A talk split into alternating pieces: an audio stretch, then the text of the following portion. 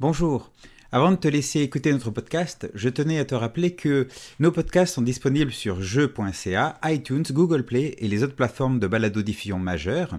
Tu peux nous retrouver sur Facebook et Twitter à Les Aventureux, joindre notre serveur Discord pour participer au podcast live et discuter avec la formidable communauté qui nous entoure. Tu peux bien sûr te rendre sur le site www.lesaventureux.com ou nous contacter à lesaventureux at gmail.com. Bonne écoute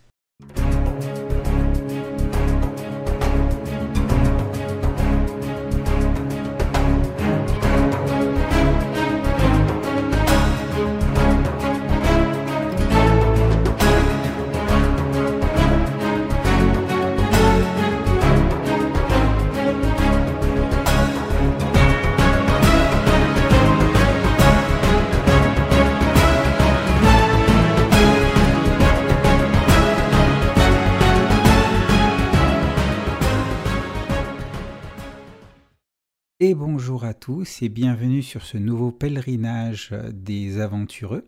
J'espère que vous euh, nous entendez bien. Euh, n'hésitez pas à euh, nous le faire savoir très vite si jamais vous n'entendez rien.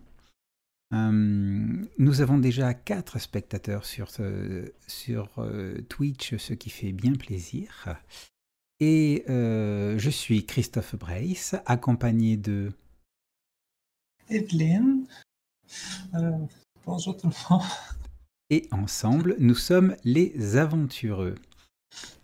Eh bien, euh, bonsoir Evelyne, comment vas-tu? Euh, Ça va, très fatigué. Je travaillais à la bibliothèque aujourd'hui, mais ça va bien. Alors Evelyne, moi ce que je sais de toi, c'est que tu es une rôliste, tu es aussi une dessinatrice. Est-ce que tu veux un petit peu nous parler justement de, de toi? Euh, oui, donc euh, j'ai commencé à bloguer sur les jeux de rôle en 2012. Euh, après m'être intéressé aux story games qu'on appelait à l'époque. C'est comme ça. Je sais qu'aujourd'hui, c'est plus. En tout cas, utilisé peut-être des fois tout le temps comme. Anyway. Puis j'ai découvert les, les, jeux old school, dont au travers des blogs, puis je me suis mis à bloguer en même temps, sur, euh, inspiré par les blogs qu'il y avait sur les, les jeux old school. Puis euh, je postais beaucoup de dessins, naturellement, mais je postais aussi du contenu là, de, matériel de jeu, comme euh, des classes alternatives, des créatures, des, des sortilèges, des choses comme ça. Puis euh, c'était vraiment euh, motivant et inspirant parce qu'il y avait beaucoup d'interactions dans tous les blogs old school. Je trouvais ça vraiment merveilleux. comment que chacun reprenait des fois des éléments d'un blog à l'autre. En tout cas, il y avait beaucoup d'interactions qui étaient vraiment inspirantes. Puis euh, ben ça, j'ai finalement j'ai j'ai publié des petits zines, tout ça, puis je me, je me, suis fait de plus en plus connaître dans la communauté old school anglophone. Puis euh, aujourd'hui, je travaille sur différents projets. Je fais, aussi souvent des illustrations pour différents zines ou différentes euh, publications là, euh, old school. Eh bien, c'est une belle activité. J'ai eu l'occasion de regarder à plusieurs reprises tes, tes œuvres, notamment les, les, ton magnifique travail de dessin. C'est vrai que c'est un travail qui, on, reconnaît ta patte tout de suite. Et euh, tu, as vraiment un style qui t'est propre et, euh, et, et, qui, euh, quelque part, quelque part, c'est vrai que ça fait un petit peu le, genre de dessin old school parfois. Je ne sais pas si je me trompe quand je dis ça. Ça se pourrait bien, parce que je sais qu'avant de, de faire mon blog plus old school, des fois je postais des dessins sur des forums de jeux de rôle, puis les gens, je pense qu'ils, pas qu'ils comprenaient pas, mais ils trouvaient pas ça intéressant. Je sais pas trop. Ils étaient, plus habitués à des dessins plus euh, réalistes, peut-être.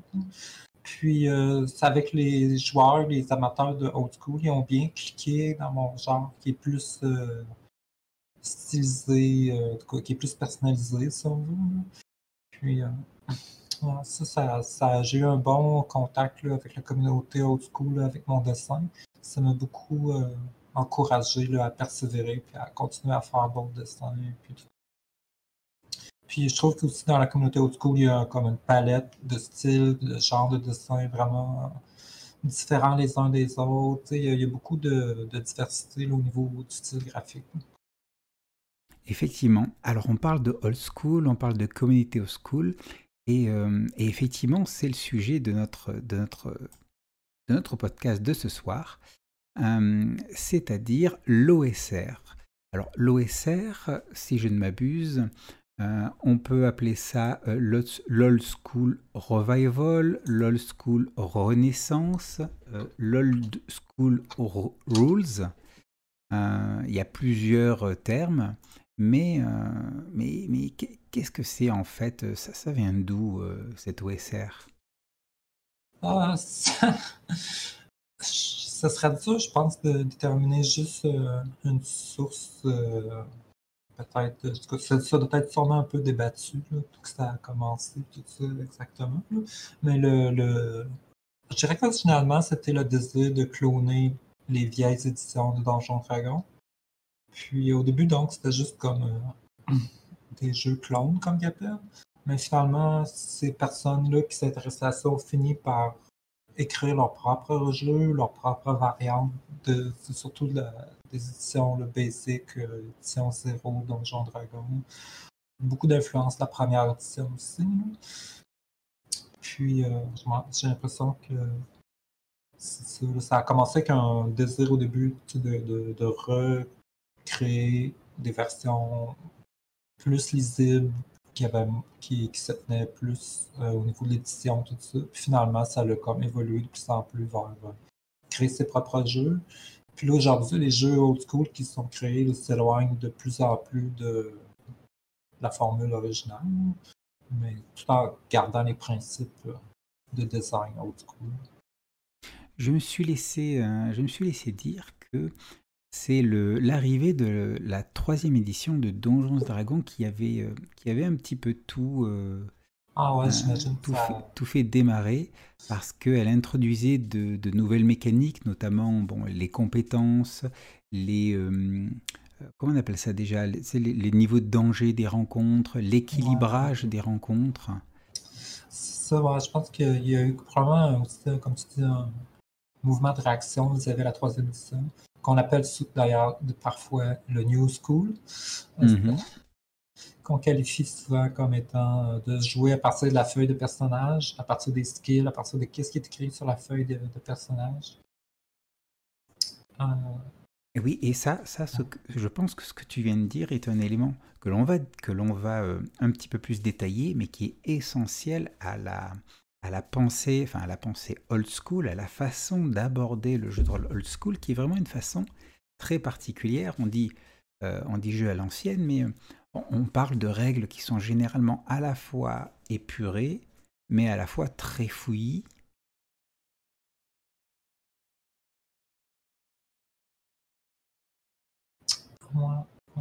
Ben, très fouillis, qu'est-ce que tu par là, Christophe?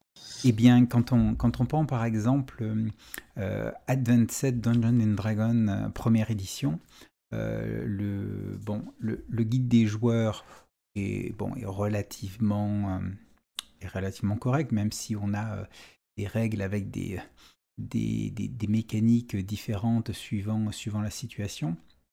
On pense tout de suite euh, à l'elfe qui peut détecter telle ou telle chose sur un dé de 6, au voleur qui peut faire ses actions sur un dé de 100, au, jet de sauvegarde qui se fait avec un dé de 20 qui doit être genre le moins possible, ou le plus, je sais plus, et le jet d'attaque, le taco, euh, qui lui, euh, c'est le contraire. Euh, et, donc, quand on, pense à Advanced Dungeon and Dragon, le livre du maître, qui est une espèce de, de regroupement d'un ensemble de règles parfois mmh. disparates, en fait, c'est ça un peu le, fouillis dont, dont je parlais. Ouais, ouais, c'est ça. Ben, je suis d'accord là-dessus. Il, y a eu comme une espèce de désir de, de réédition du matériel. Et euh, tout à l'heure, tu, euh, tu, mentionnais euh, les, les clones. Il me semble que l'un des rétroclones les plus connus se nomme Osric. Ouais. Et si je ne m'abuse, c'est en fait un, un rétroclone de, de Advanced Dungeons Dragons sais pas si c'est première ou deuxième édition, je suppose deuxième, où il clarifie un petit peu les règles, les réorganise, et qui est disponible Ah. gratuitement. Je sais pas, je pense qu'Austrix, c'est euh, vraiment basic. C'est vraiment le. Parce que t'as pas la, la séparation des classes et des races dedans, je pense. Et pourtant, je pense que oui, ça mériterait qu'on vérifie. ça se peut, il y a tellement de, versions, à un moment donné, je, me- je suis mélangé. À moins que ce soit BX, peut-être dans BX, c'est qu'il n'y a pas la, la séparation Ah. classe-race. Oui, oui, je crois que tu as raison. BX, Ouais, c'est hein, ça, c'est ouais. serait relatif au, au vieux Donjons et Dragons. Que je confonds, je confonds souvent avec pourquoi. Ah ben, Kaiser Omnic euh, vient d'intervenir sur, euh, sur le chat et il nous dit que Osric est donc euh, basé sur Advanced Dungeon Dragon première édition. Il a vérifié. Merci Dominique. Euh, donc, donc, à partir du moment où non seulement Donjons et Dragons troisième édition euh, voit le jour, cela crée une espèce de, de, de- de refus de la part d'une partie de la communauté des fans.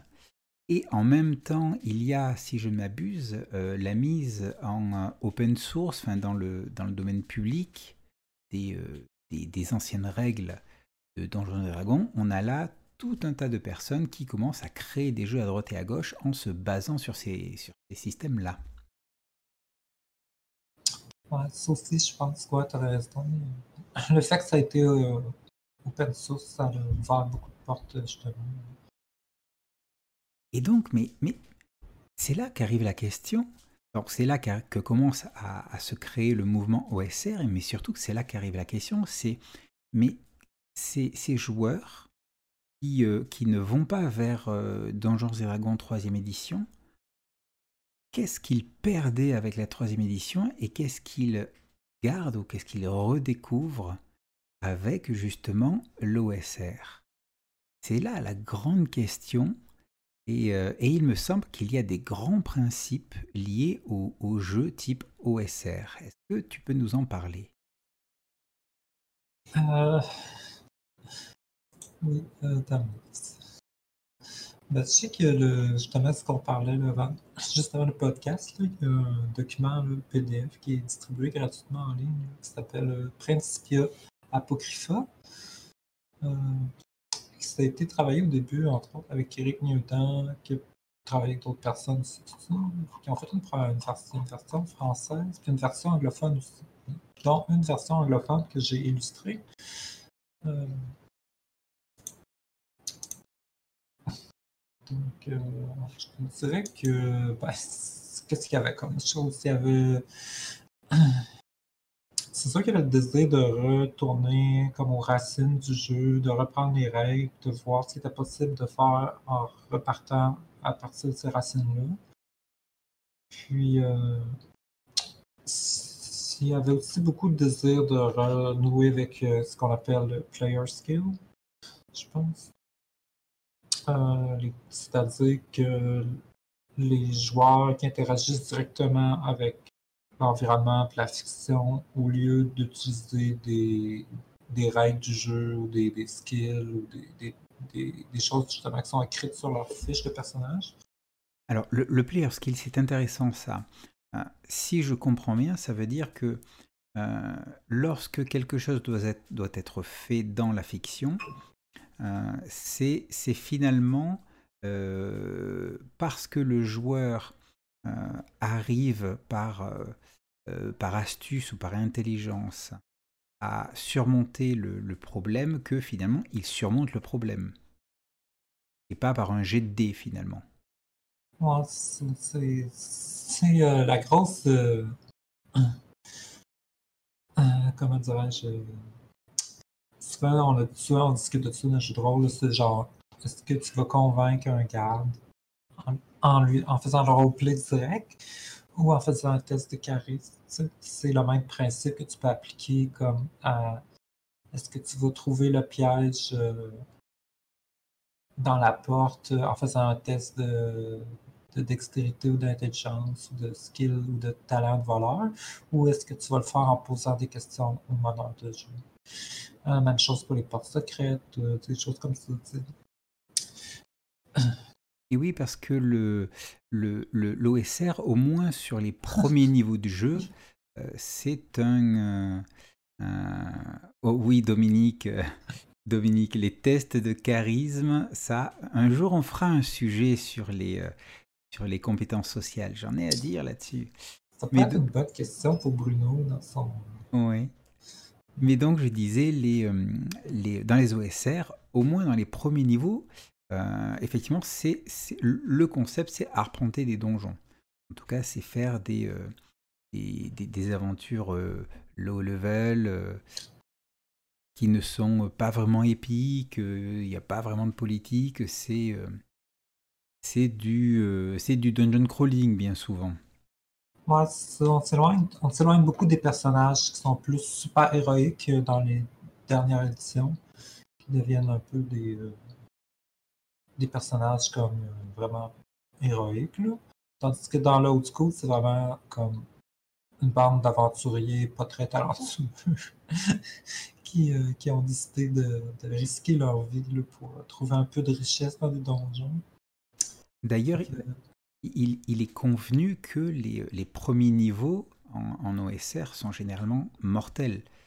Euh, le, taux de mortalité des personnages de premier niveau est assez important et il vaut mieux, il vaut mieux anticiper, à la limite, se préparer un autre personnage euh, tout de suite au cas où. Ouais, c'est sûr que dans le dans l'autre school, il n'y a pas le concept de, balance ou d'équilibre entre les rencontres. Ça fait partie des, euh, des décisions importantes pour les joueurs, c'est d'évaluer le, niveau de danger d'une rencontre, puis décider de l'éviter ou pas. Euh, d'essayer de ne pas confronter la rencontre, mais d'utiliser d'autres chemins alternatifs. Euh,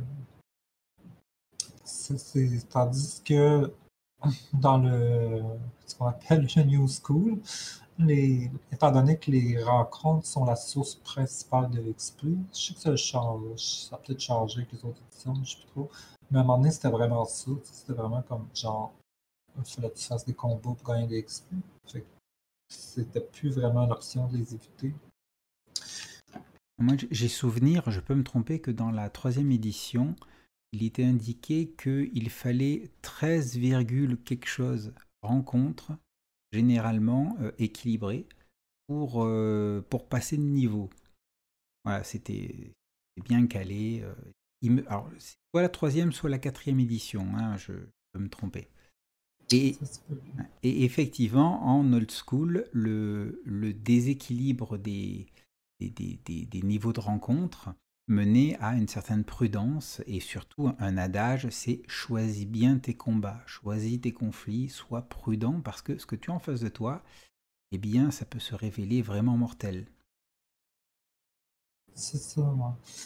Puis dans l'autre coup, tu avais aussi le, principe là, de une pièce d'or égale un XP qui est, comme qui, qui était vraiment critiqué avec les éditions plus tard, qui était comme genre Ah, c'est un peu niaiseux, c'est pas héroïque, c'est pas. Puis là, tu sais, les XP ont, changé. Mais quand tu joues avec du old school, c'était la grosse révélation quand j'ai commencé à jouer du old school, c'est que jouer avec euh, des pièces d'or égales des XP, c'est super excitant.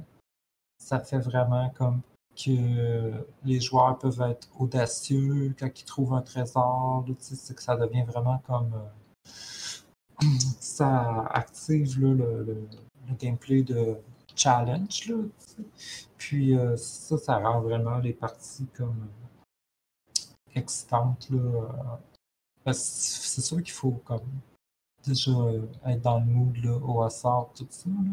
Mais euh, En tout cas, quand j'ai recommencé à jouer avec du old school, les joueurs, tout ça, quand, on, réussissait à avoir de l'or, euh, c'était tout de suite c'était des récompenses en XP, c'était vraiment excitant. Ça faisait vraiment comme des films de, cambriolage, plus que des aventures de quête euh, grandioses, je sais pas trop. Et moi, ça me semble tout à fait cohérent avec euh, l'esprit, le, l'expérience, ou en tout cas la promesse de base, en tout cas dans les, premiers donjons, c'était ben, vous jouez des aventuriers qui vont explorer des donjons pour devenir riches. donc, effectivement, gagner de l'expérience avec des, pièces d'or, effectivement, c'était cohérent. C'était cohérent. Dominique nous demande sur le chat, mais peut-il y avoir d'autres incitatifs que les richesses dans un cadre OSR C'est certain, mais c'est. je dirais c'est moins, moins optimisé, c'est moins. Moi, quand j'ai joué, tu peux gagner des XP pour des buts. Tu, peux choisir tes buts, puis ça. Ça fait que un peu la même chose. Si ton but. Si ce qui est le plus important, c'est d'accomplir ton but, tu peux éviter les combats, parce que c'est pas les combats qui vont te, te donner l'XP, c'est d'accomplir ton but qui va donner l'XP. Ce qui est un peu ça, l'XP pour l'art. L'XP pour l'art, c'est genre, mon but, c'est de trouver de l'art, c'est ça qui donne l'XP. Puis là, tu rouvres ça, la définition, tu te dire, OK, ben là, ton but, ça peut être autre chose que trouver de l'art. Ça reste fonctionnel, mais la différence, c'est qu'avec l'art, c'est que c'est décomposable en unités. Tu sais, tu as les pièces d'art. Chaque pièce représente un XP. Que c'est encore plus direct, là, comme. Euh, tu sais. ça marche bien aussi avec tous les trucs de, trucs aléatoires. Tu, peux trouver des montants d'or aléatoires. Euh, tu peux trouver des trésors aléatoires. En fait, tu as, un aspect aussi. Euh, ah, vraiment lié au hasard, de simulation, qui, rend les choses des fois plus excitantes, parce que tu as, le truc que tu sais pas ce que tu vas découvrir. Y a ça qui fonctionne bien avec l'art, mais ça peut être d'autres choses que de l'art. Mais l'avantage de l'art, c'est que tu peux le décomposer en pièces d'art que tu peux rouler aléatoirement. Et, ou en, différentes richesses. Tu, peux avoir plein de tables là-dessus. Et tu, as aussi des objets magiques. Mhm. Et tu, mentionnais les tables aléatoires. Et c'est vrai qu'il me semble que les, tables aléatoires euh, de rencontres, de trésors, de, de, plein de choses en fait, sont une composante, euh, je dirais presque fondamentale de, de l'OSR. Euh, à cette époque, on a quoi? On a, enfin, je dis à cette époque, mais il me semble que dans le concept de l'OSR, c'est plus des. Euh, des hum, c'est pas des scénarios scriptés, c'est plus des contextes qui sont posés, des cadres de jeu avec des tables à droite et à gauche. Et puis, eh c'est comme dans les PBTA finalement, on joue pour voir où ça nous mène. Ouais, c'est ça. Il y a une, euh, je pense que ça s'appelait probablement autant qu'aux joueurs qu'aux maîtres de jeu, parce que le meneur de jeu euh, aussi comme surpris, tu sais, et je pense qu'il y a beaucoup de meneurs de jeu old school qui a comme euh, roulé des dés, puis voir comme un peu comme lire des cartes de tarot ou comme tu sais, euh, de, lire des osselets, tu sais, de, voir comme ok, j'associe ça avec ça, ça fait ça, tu sais, comme un, aspect comme d'improvisation organique vraiment le fun puis qui n'est pas comme de l'improvisation pure, parce que tu as, l'inspiration qui te vient des résultats des. Fait que tu n'as pas le syndrome de la page blanche. En tout cas, moi, quand je suis meneuse de jeu, j'adore ça vraiment, rouler des choses, puis de voir qu'est-ce qui va émerger de ces, de ces résultats-là. Et, finalement, ça, nous donne un tout qui est cohérent. D'un côté, on a des, tables qui te permettent de générer aléatoirement des rencontres. De l'autre côté, on pose le fait que eh ben, les rencontres n'ont pas à être équilibrées. Et dans un troisième, euh, euh, un troisième côté, on dit que eh bien, les personnages doivent choisir leur combat, essayer d'éviter ceux qu'ils qu'ils sentent perdus d'avance. Et donc tout ça fait une crée en fait, fait émerger une dynamique de jeu euh, qui est loin de ce qu'on peut penser, c'est-à-dire le dungeon crawling, je descends dans un donjon et tuez-les tous et on récupérera les XP. Ouais, c'est ça. Tu as beaucoup d'imprévus. un donjon, c'est juste comme une toile de fond dans laquelle il va arriver plein de situations qui vont émerger, puis de, conflits intéressants, puis de.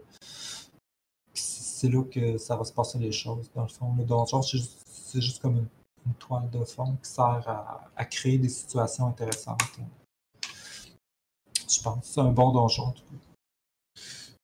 Et. Euh, donc, euh, si j'ai bien compris, toi, tu, as pas mal euh, traîné tes guêtres euh, au, sein de la communauté OSR. et, et, cette communauté, si je ne m'abuse, est très très prolifique en matériel de jeu.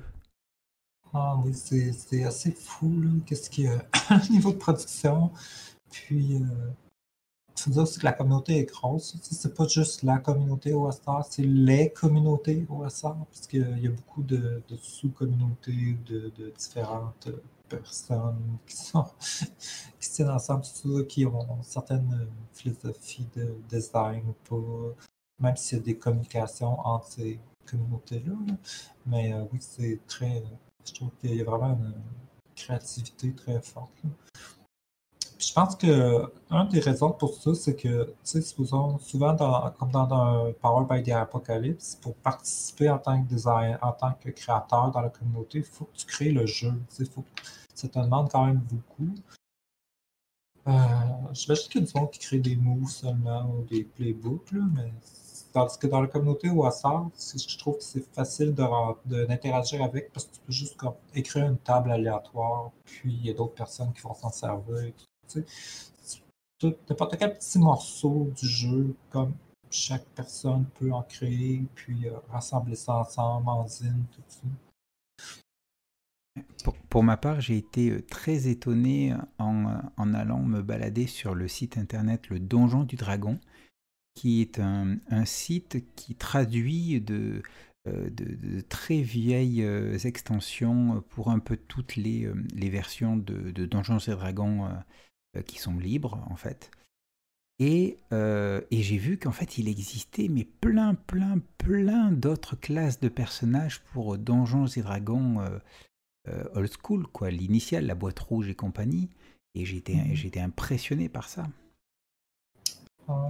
je sais pas si c'est le même site, mais euh, je connais une page web de ça que j'ai comme genre 200 classes custom et plus. C'est sûr qu'il y en a là-dedans des fois qui, qui, qui disparaissent, là, qui sont créés, puis personne les joue, puis tout le monde. Mais il y en a d'autres des fois qui amènent des principes intéressants, comme tu as, le principe, il y en a, tu as des classes qui sont écrites de manière qu'à chaque fois que tu montes de niveau, c'est aléatoire ce que tu gagnes. Mm-hmm. Fait que deux guerriers, supposons, euh, avec ce système-là, ils ne seront jamais pareils rendus à niveau 6-5, parce qu'ils vont avoir à acquérir des compétences aléatoires différentes. Ça peut faire aussi que de, jouer un guerrier plusieurs fois, ça reste intéressant parce qu'à chaque fois, tu fais comme un playthrough en anglais. Tu, utilises ton, quand tu joues un personnage guerrier, ben, tu vas avoir à la fin un personnage différent aussi. Fait que, ça a émergé justement du monde qui ont fait des classes custom comme ça. Et, et toi, de ton côté, tu, tu es joueuse et meneuse de jeux OSR ah oui, ces temps-ci, j'ai la difficulté à être meneuse, là. J'ai la difficulté à avoir des groupes, euh, mais euh, je suis encore joueuse. Des fois, de temps en temps, je joue avec euh, des groupes d'amis.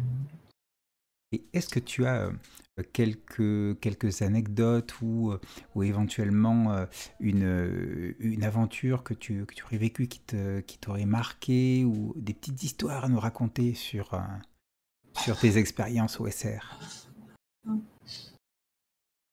ah, Ok, il y a une expérience que on avait eu vraiment du fun. J'avais préparé comme une église euh, maudite là, avec des zombies, puis plein de pièges, puis tout ça. Puis là, euh, les joueurs, dans une découverte aléatoire un peu avant, ils avaient trouvé une position de détection de trésor.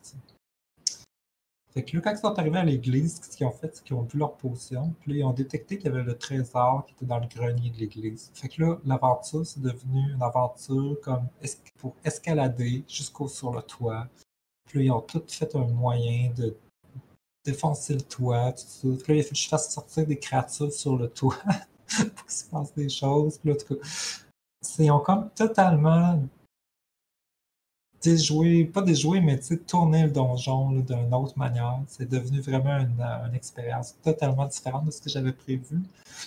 les joueurs étaient tellement fiers, puis ils, se trouvaient, ils trouvaient tellement comme euh, original, puis euh, audacieux d'avoir trouvé cette solution-là, puis de, faire une espèce de d'attaque par le grenier pour puis se hisser comme à l'intérieur de, l'église pour aller chercher le trésor puis tout ça. Puis ça avait été vraiment une partie le fun. Puis je chantais l'excitation des joueurs, tout ça. J'avais beaucoup aimé ça, cette session-là. Alors Dominique sur le chat nous dit que euh, c'est amusant euh, parce qu'on compare souvent la quatrième édition euh, de Dungeons Dragons, qui est mon édition préférée, aux jeux vidéo, mais quand on y réfléchit, toutes ces histoires de tables aléatoires ont aussi pensé à du jeu vidéo qui va générer procéduralement au fur et à mesure le, le donjon. Tu, parles genre des jeux vidéo qu'on appelle des roguelikes ah, de suppose qu'il parle de ça. Parce que c'est certain qu'il y a comme un certain lien entre les deux. Mais faut pas oublier aussi que dans le. entre autres. Faut pas oublier que dans l'old school, tu les, si tu fais juste rouler sur des tables puis tu utilises les résultats de manière ennuyeuse, c'est comme. je sais pas, au premier niveau, juste comme t'en servir comme ça, c'est un peu plate. Il faut vraiment que tu tu crées des liens entre les différentes choses, puis qui se passe.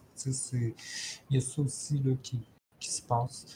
Mais euh, c'est certain qu'il y a comme. Moi, j'avoue qu'il y a comme un, lien là-dessus. Alors, tu le mentionnais euh, tout à l'heure. Euh, à la base, donc, les, les jeux old school sont, se sont beaucoup, enfin, en tout cas, les premiers, les premiers jeux OSR se sont beaucoup inspirés donc de Donjons et Dragons et, autres jeux que parus à l'époque, mais euh, avec le temps, euh, de nouveaux systèmes, de nouveaux thèmes, de, nouveaux jeux sont apparus. Euh, par exemple, très récemment, on a le jeu, le jeu Mothership, je crois, qui, qui, est sorti et qui se revendique de la, mouvance old school. Il me semble que tu, tu, le connais ou tu y as joué. Lequel, t'as dit? Mothership. Ah, Mothership. Ouais, ouais, c'est un truc de science-fiction. Euh, j'ai pas joué malheureusement, j'ai pas eu l'occasion, mais euh, j'ai beaucoup de mes amis qui ont travaillé sur ce jeu-là. Puis euh, j'ai été consultante pour euh, une aventure qui est sortie dernièrement, parce qu'il y avait des personnages transgenres, puis ils voulaient avoir mon opinion pour faire une représentation adéquate et intéressante. Fait que j'ai donné des commentaires là-dessus. C'est un jeu d'horreur. Ben, dans survie euh, dans l'espace. Puis ouais, c'est construit sur les principes euh, old school aussi. Donc des, personnages faibles, euh, des, des, tables aléatoires, un contexte, pas de scénario scripté, une mortalité importante. Par contre, je pense que des skills, il est je sais pas si il me semble qu'il y a des skills, qu'il y a des compétences. Mais le truc des compétences, c'est je pense que c'est vraiment rare les joueurs du coup qui ont aucune. Qui, qui, qui ont pas de compétences vraiment, puis qui, se qui font vraiment uniquement se fier aux euh, interactions dans la fiction avec les joueurs, ce qu'on appelle le player skill. Puisque la plupart ont quand même des, soit des tests de caractéristiques, ou soit, ou soit quelques skills vraiment comme de base, comme les skills classiques du volant. Alors, il y a un jeu qui se revendique de la mouvance old school qui s'appelle Into the Odd et qui lui mmh. pousse très très loin l'absence de skill, il me semble, dans le sens où euh, je crois que en termes de caractéristiques, tu n'as que des jets de sauvegarde. Et, euh, et ça va même jusqu'au fait que ben, dans un combat, suivant ce que tu décris, suivant ce qui se passe, eh bien, tu, fais un jet de sauvegarde ou alors eh bien, les, les dégâts se font automatiquement. Euh, et, tout est à la, finalement à la négociation.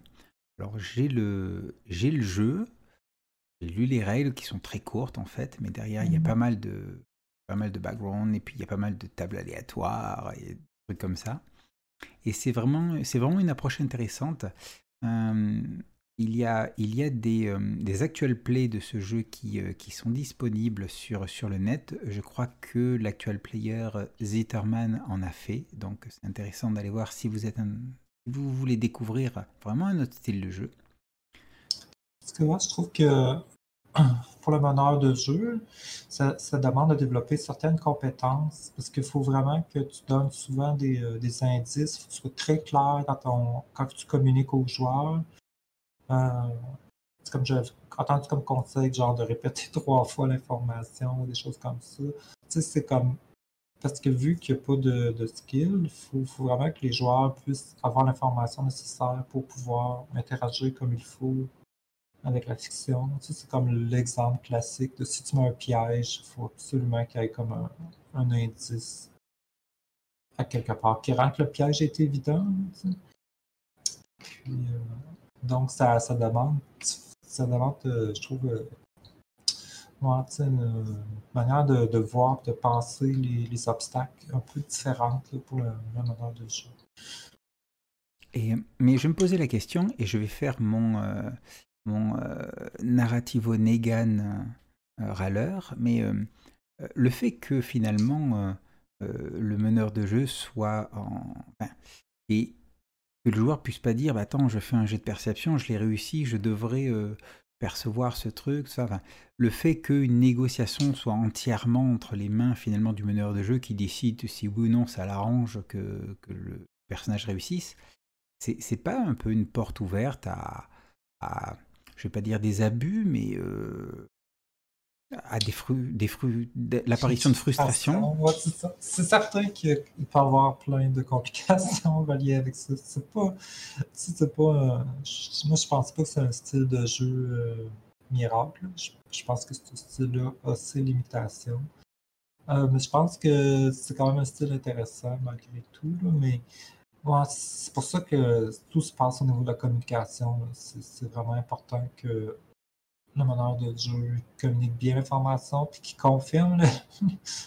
que le joueur, quand le joueur dit je vais faire quelque chose, il faut que le meneur de jeu dise OK, la conséquence, ça va être ça.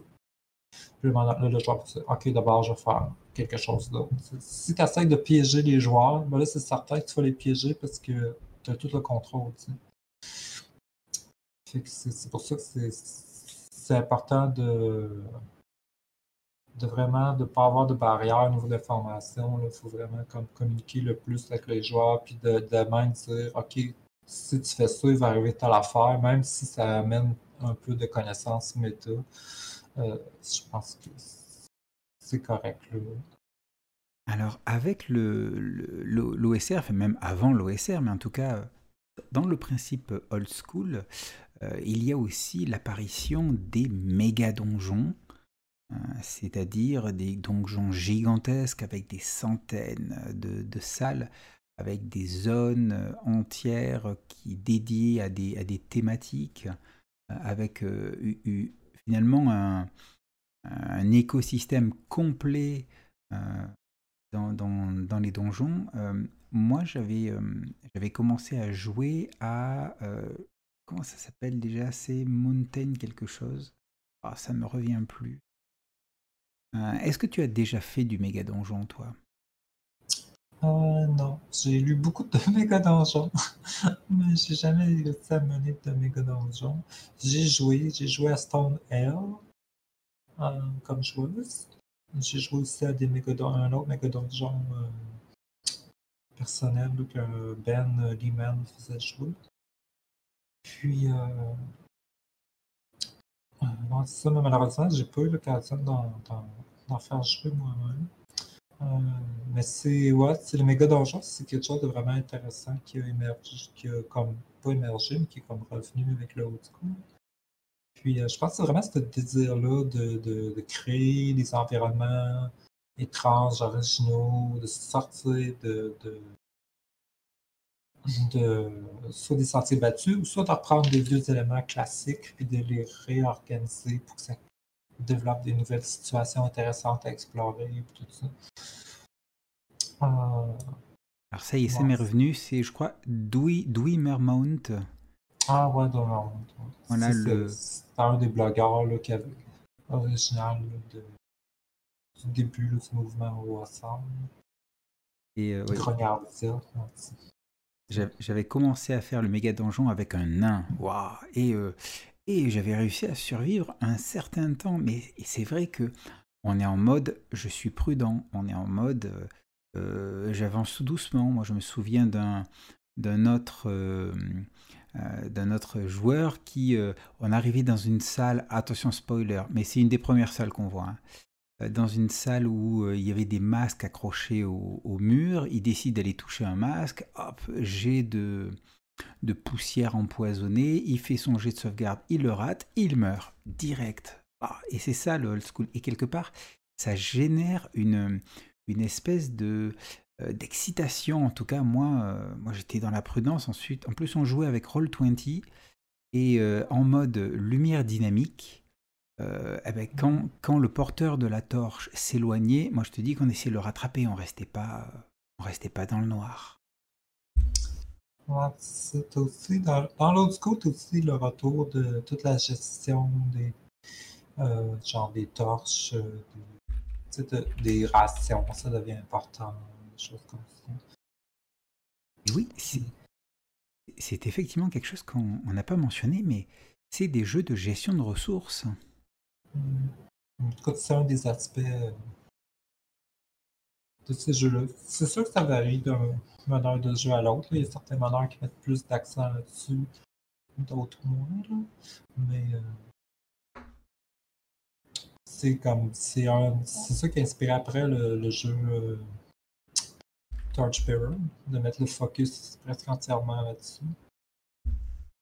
Et, et c'est aussi le, le, le, jeu où ben, tu as des suivants engage des gens pour venir faire des explorations, des porte-torches, des gardes du corps, des, serruriers, des, euh, des porteurs. C'était tout un. Ben, dans l'autre coup aussi, tu as une grosse différence au niveau de l'approche avec les personnages joueurs. dans les vieux, dans les vieilles parties de Donjon Dragon, un groupe c'était environ 9 à 12 personnages facilement souvent presque tu avais beaucoup, tu avais plus de joueurs autour de la table. Puis euh, tu avais beaucoup de PNJ, justement des compagnons, tout ça. C'était des gros groupes. Là, Puis euh, donc là aujourd'hui, des fois on joue à moins de, joueurs, on est peut-être des groupes de 4-5 personnes. Fait que ça devient comme important d'engager des, euh, des suivants, justement, pour, pour pas avoir pas nécessairement équilibré, mais pour avoir une chance de combat. mais c'est aussi que ces personnages-là, les, les suivants, ils deviennent euh, ils peuvent devenir des joueurs aussi. Tout ça, toute une utilisation de ces personnages-là.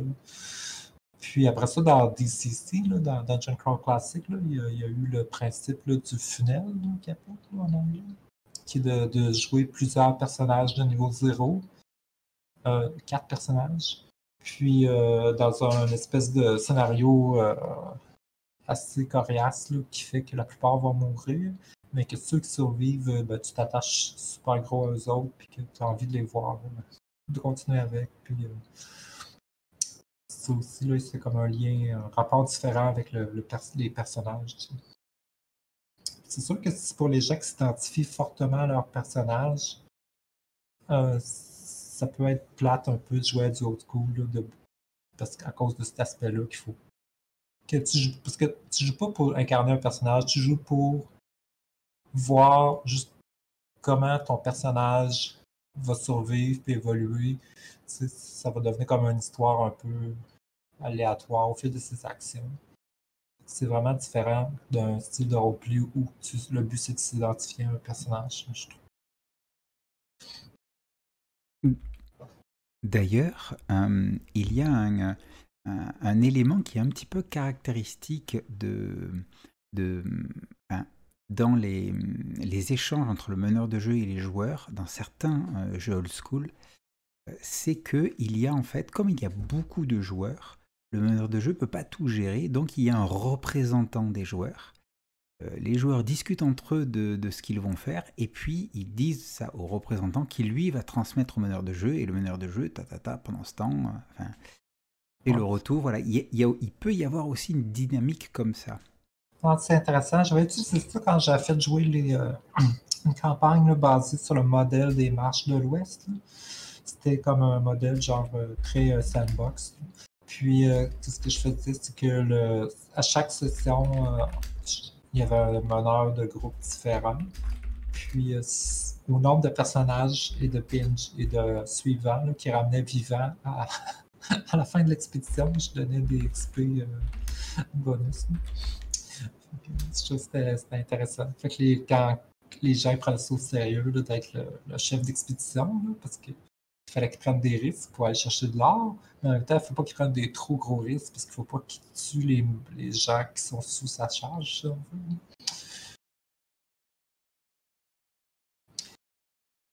Alors, qu'est-ce qu'on peut dire d'autre euh, Ah, alors, je regarde un petit peu les, euh, les messages qu'on a sur, sur le chat. Euh, notre cher Dominique est très prolifique.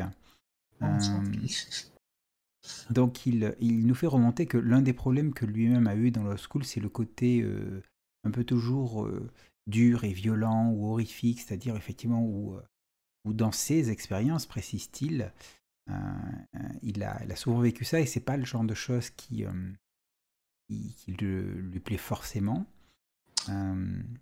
je suis d'accord avec Moi aussi, j'ai ce problème-là des fois. Qu'est-ce qui me tente des fois dans le old school, c'est quand ça devient comme ce qu'on appelle du murder au bout. C'est quand il n'y a plus aucune règle morale, puis que les, dans le fond, que, n'importe quoi, n'importe quel move est valable, justement que c'est pour euh, gagner un avantage, n'importe en tout cas, des fois, je trouve que ça peut devenir comme trop amoral. genre, tu es dans un univers moral avec des personnages amoraux. Puis, euh, des fois, je trouve que ça peut être lourd. Mais je pense pas que c'est tout le temps comme ça, par contre. J'ai joué souvent des parties là, qui avaient comme des personnages euh, qui, étaient plus intéressants, qui étaient comme quand même intéressants, qui faisaient des bonnes actions, qui avaient comme des esprits de communauté, puis d'équipe surtout. Puis, euh, justement. C'est comme quelqu'un qui disait Ok, on va aller récupérer le cadavre d'un de nos compagnons. Puis, euh, ben, moi, en tant qu'on de jeu, je donnais une récompense là-dessus, un peu la valeur, comme si elle cherchait un trésor. Ça, il y a comme différentes manières de faire ça. C'est sûr que il y a eu l'influence du jeu Lamentation of the Flying Princess qui a beaucoup amené l'accent sur l'aspect horreur et épouvantable. Mais je pense qu'il y a beaucoup d'aventures old qui sont vraiment plus comme fantastiques et moins euh, horreur aussi. Oui, c'est vrai que Lamentations of Flame Princess se positionne dans un, registre d'horreur, effectivement. D'ailleurs, je. Euh, ma, ma, plus récente expérience OSR en tant que meneur de jeu est avec ce jeu-là. Euh, j'en ai fait des actual plays. en fait, je voulais commencer à mettre en place les bases d'un d'un univers pour créer mon propre jeu dessus. Et, euh, effectivement, ça, tournait euh, horrifique, dur et violent. En fait, la première partie était dure et violente. Et après, ça a plutôt été de, de, de, l'horrifique euh, qui, se cache dans les détails. Et d'ailleurs, Dominique avait fait partie de, de mes joueurs à l'époque.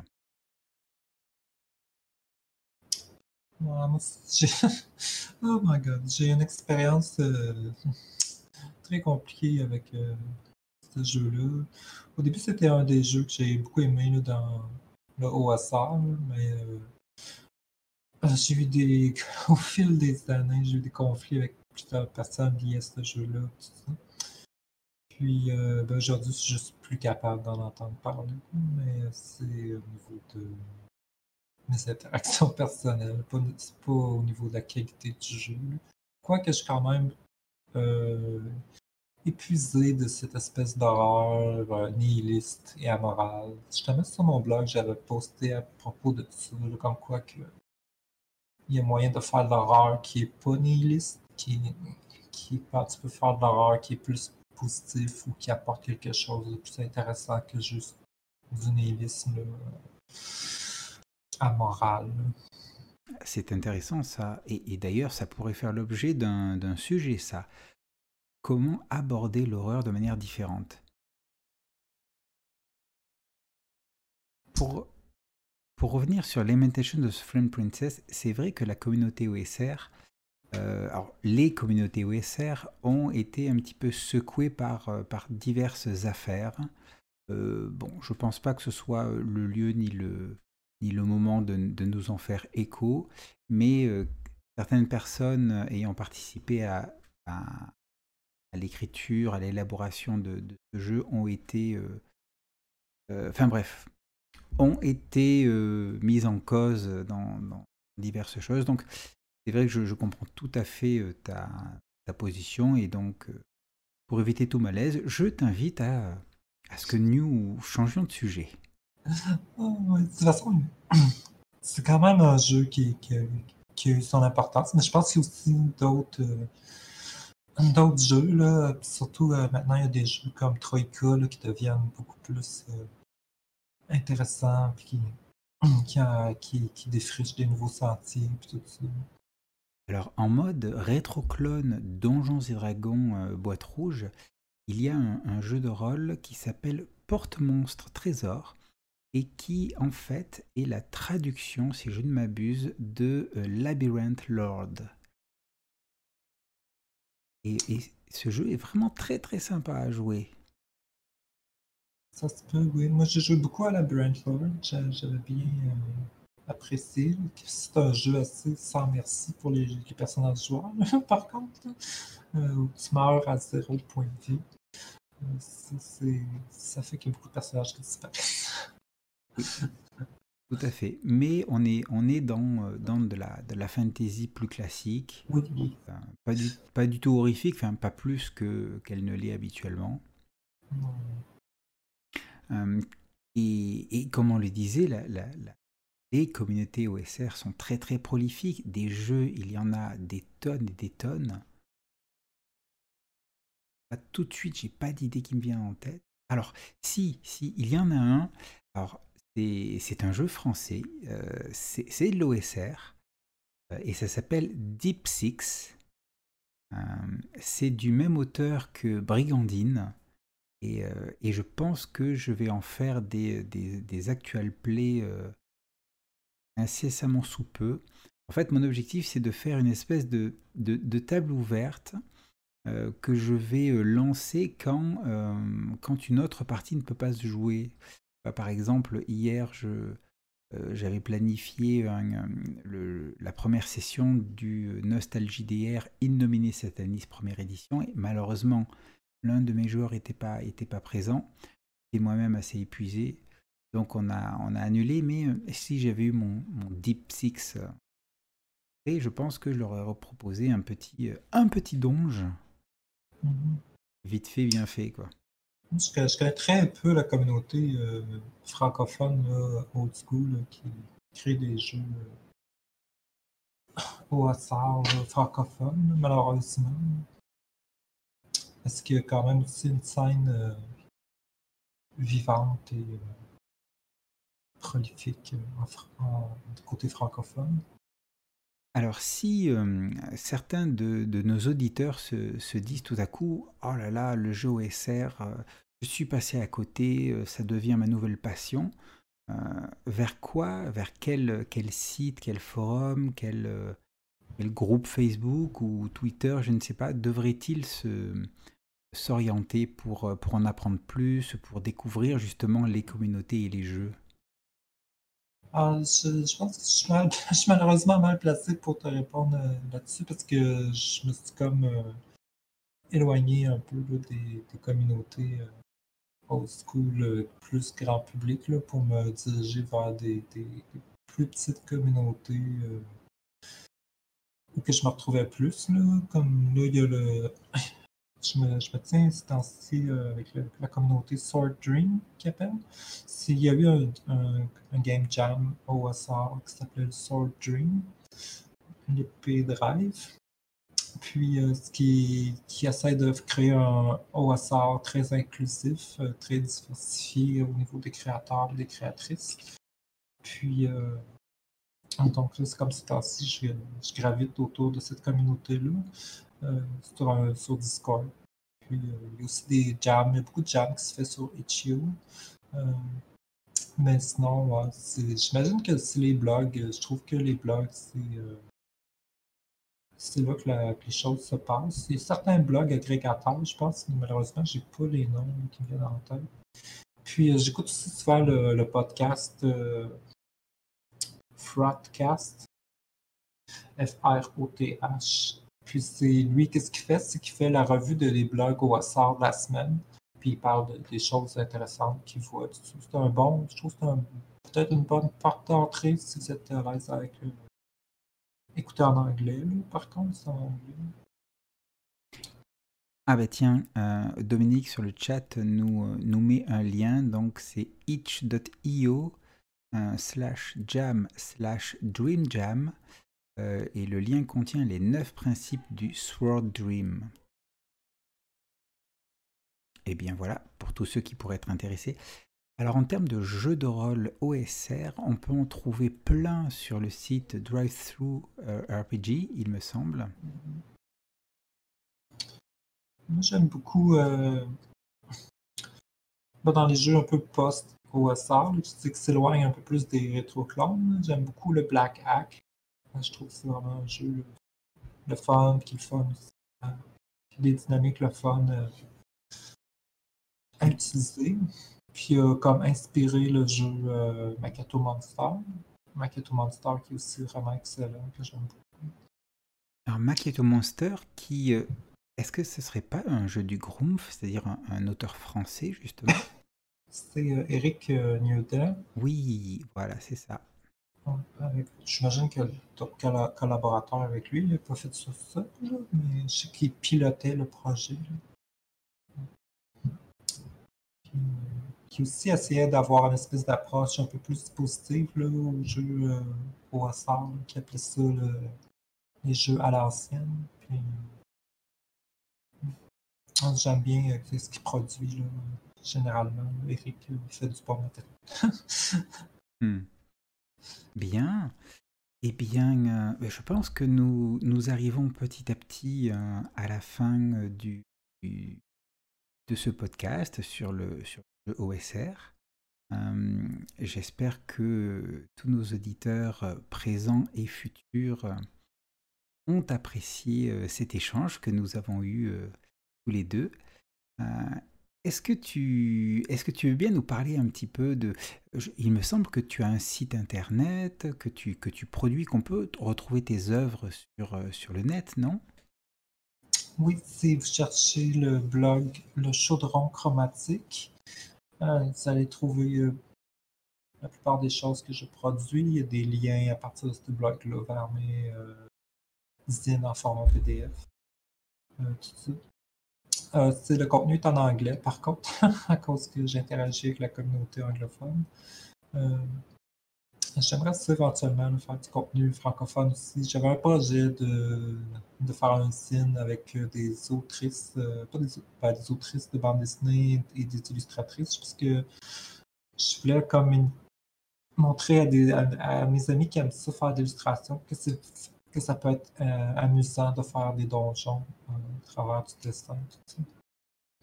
Mais euh, bon, c'est encore en, projet, c'est pas achevé. Mais ça, je vais le faire en français. Euh, sinon, j'ai un Patreon. Là, là-bas, je poste des dessins que les gens peuvent utiliser euh, dans leur zine. comme je donne les droits d'auteur libre pour les personnes qui contribuent au Patreon.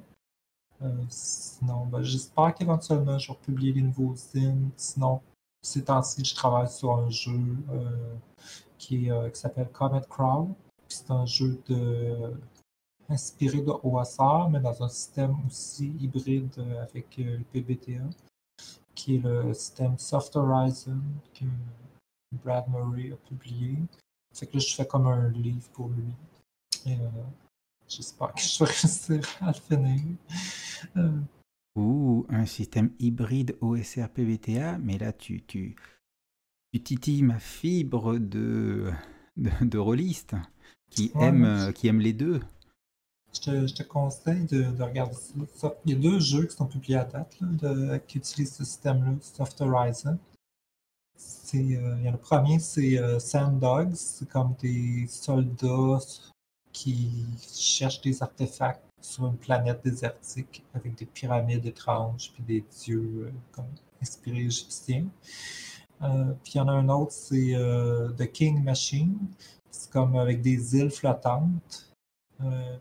Puis tous les personnages, c'est des différentes races de primates, différentes espèces de primates, comme intelligentes. C'est très original. Ouais, King Machine, j'aimerais ça faire une campagne. C'est vraiment le fun. Puis le, le, prémisse de base de King Machine, c'est qu'il y a comme une machine qui, qui crée un roi. Sauf que là, la machine est brisée et elle crée le pire roi possible. fait que tout va mal dans le royaume à cause de ça. Ah, c'est intéressant. Eh bien, c'est super. Euh, je pense que euh, je, me fais le représentant de tous nos éditeurs pour euh, te, te souhaiter grande réussite dans tes, dans tes activités. Euh, et, et j'aimerais, j'aimerais te remercier sincèrement d'avoir accepté de venir, de venir eh bien, discuter avec moi ce soir pour, pour ce podcast. Merci Christophe, c'était agréable. Je n'étais pas super préparé de mon côté, mais euh, j'ai bien aimé la, discussion. Ben, c'était aussi, certes, un petit peu de préparation, mais beaucoup de cœur. Et c'est ça l'essentiel. Eh bien, il ne me reste plus que à remercier tous nos auditeurs, aussi bien présents que futurs c'était un pèlerinage sur euh, les jeux de rôle OSR avec euh, Evelyne. Euh, oui. alors, moi j'ai toujours un problème pour la, formule rituelle de fin des, des, podcasts, des pèlerinages aventureux. Donc c'est du genre, eh bien on vous souhaite une bonne semaine, de bons jeux et euh, surtout, et là on le fait ensemble, Evelyne, 3, 2, 1, bonne aventure Ramasser des pièces d'or, Bon, il faut, il faut que j'augmente euh, mes, mes, compétences en, euh, en finir un podcast. Bien, merci beaucoup Evelyne et à très bientôt. Au revoir. Merci tout le monde et à bientôt aussi. Música